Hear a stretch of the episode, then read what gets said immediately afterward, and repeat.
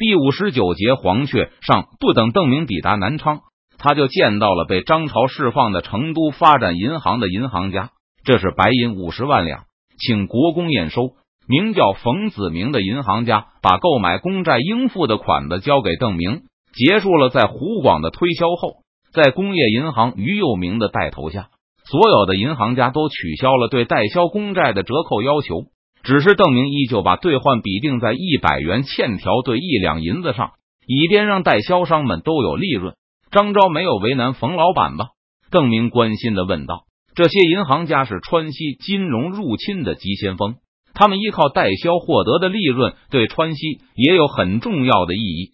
这些银行的资金越是充沛，那么就能为川西的铜秀才们提供越多的贷款。一开始他想为难我。但我大喝一声，叫川西大兵来打你，张朝就不敢再为难我了。冯子明得意洋洋的说道：“嗯，以后改成地对更好。”邓明点点头，对冯子明的反应极为满意。不过他并不打算这样轻易的放过张昭。仔细询问过冯子明在南昌的遭遇后，邓明冷笑一声：“软禁帝国的铜秀才，还公然对帝国的银行家撒谎。”如果张朝不付出一点代价的话，我只怕以后还会有人心存侥幸。邓明的计划就是让张昭付出一些赔偿，不过这笔钱邓明无意分利润，而是打算统统交给成都发展银行。不过出乎意料的是，冯子明并不打算再去敲诈张朝国公。我刚刚答应了张昭，这次的事就此结果，我既往不咎了。好。郑明正想说不惩罚罪犯就是纵容犯罪，但猛地反应过来，笑道：“张昭是不是已经答应给冯老板什么赔偿了？”是的，正如邓明所料，得到九江送到的急报后，张昭立刻把冯子明请回了公堂上，还一口气答应了对方的所有新的要求。张朝答应了，以后瓷器收入的半数都用来购买帝国的公债，无论是什么公债都可以。我们成都发展银行会代理这部分公债的销售，哈哈，好的很。邓明大笑起来。张朝答应用一半的瓷器收入购买帝国公债固然可喜，但比起这个，银行家能够利用局面为自己谋利，更让邓明开心。这总比只会向自己人放贷，然后尽可能不给利息要强得多。冯老板放心，帝国绝不会让你白忙一场。这个代理权没有人能从贵行的手里抢走。今天邓明的坐舰上聚集着他从四川带出来的全部银行家，公债在湖广的推销活动还算顺利，但是在江西就受到一些抵制。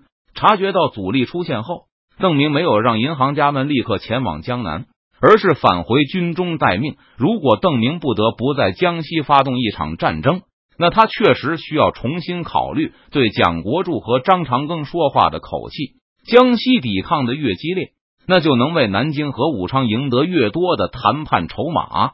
不过现在江西的麻烦顺利解决，明军完全没有受到损失，那在江南推销公债也是势在必行。而且明军对蒋国柱的口气也可以变得更强硬。现在蒋国柱已经是孤立无援。他不用指望得到湖广和江西的支援，而且湖广和江西都忍气吞声的购买了我们的债券。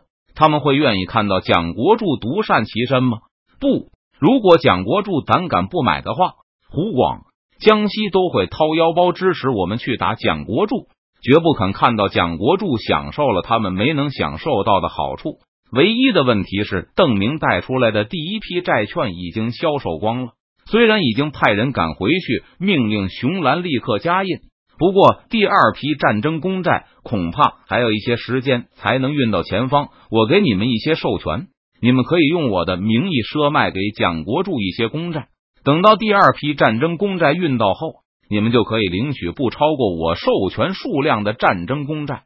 好的，国共银行家们人人摩拳擦掌，恨不得赤生双叶。立刻飞到江南去大干一场，有地队在背后撑腰，他们的推销活动无往不利，而利润更是惊人。在湖广和江西转悠了一圈，利润是过去几年在川西放贷的收益的十几倍、几十倍。好了，看到银行家人人士气高昂，郑明也很满意，就请四川的金融巨子们一起吃饭。饭桌上，邓明还提议大家讨论一下推销心得。他记得推销术在前世也是很有名的一门学问，涉及到复杂的心理学。关键是加强地队建设。于右明不假思索的说道：“不错，只要地队强大，就没有做不成的生意。”银行家们纷纷叫好。他们中有几个人是帝国议会的议员，不过他们之前对纳税数额比较关心，却从来没有操心过帝国政府是如何花这些税金的。餐桌上关于生意经的讨论变得越来越热烈，最后大家达成共识，那就是等返回四川后。一定要好好利用邓明给的监督权，认真检查军费的使用情况。帝国政府有军训制度，为了保持童秀才的战斗力，每过五天都有一天休息日。我认为应该投入更多的钱，保证兵员的质量。我认为更重要的是常备军规模。另外一个人说道：“还有地队的装备。”嗯，我决定了，以后凡是生产武器的商行来贷款。我都给他最低的利息。我正在考虑投资办一家武器商行。国公最需要的武器是什么呢？大刀、盔甲、长枪还是火铳？有人还向邓明提出了问题。国公不是总说要良性循环吗？我觉得良性循环就是地队跟在我们背后出门做生意，谁不和我们做买卖，就喊地队去打他。等我们挣了钱，就回去帮助国公建立更强大的地队。在这些天的软禁中，冯子明有更多的时间思考个人和国家利益的关系。在被张朝释放并签字同意国债代理权后，冯子明深感他个人的利益是同帝国利益紧密相关的。更强大的地队能够让我们挣更多的钱，地队越来越强大，我们的生意也就越来越好做。直到地队傲视宇内，而我们出门做生意再也不用付钱，这就叫良性循环。冯子明精辟的总结，顿时引起一片喊好声。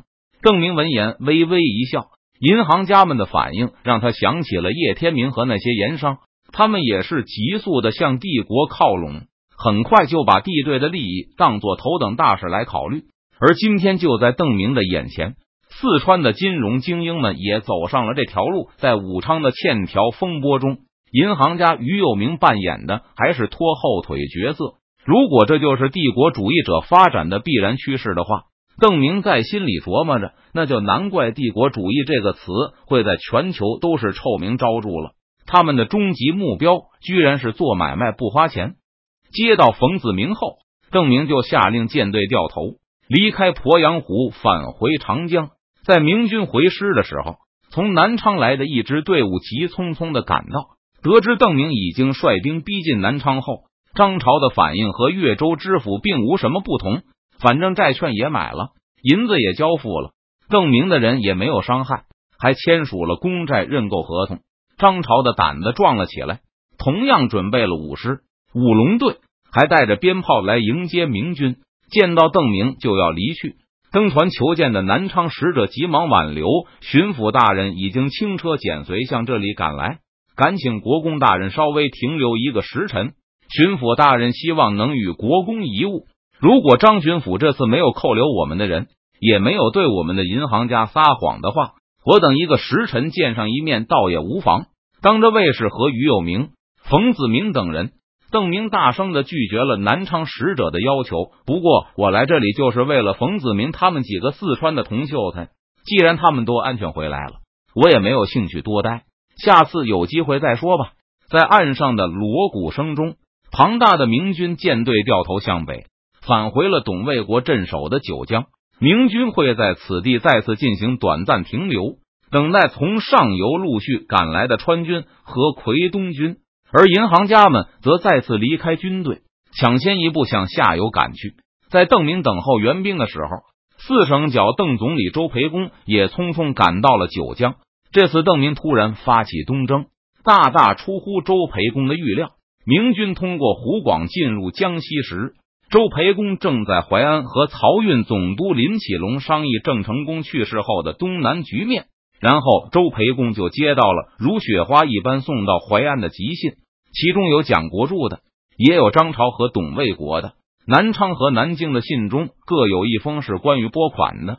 都同意在结账前从自己的那一份里紧急拨给张长庚十万两银子，其余的都是要求周培公这位邓明问题专家立刻赶回长江一带处理当前面临的大问题。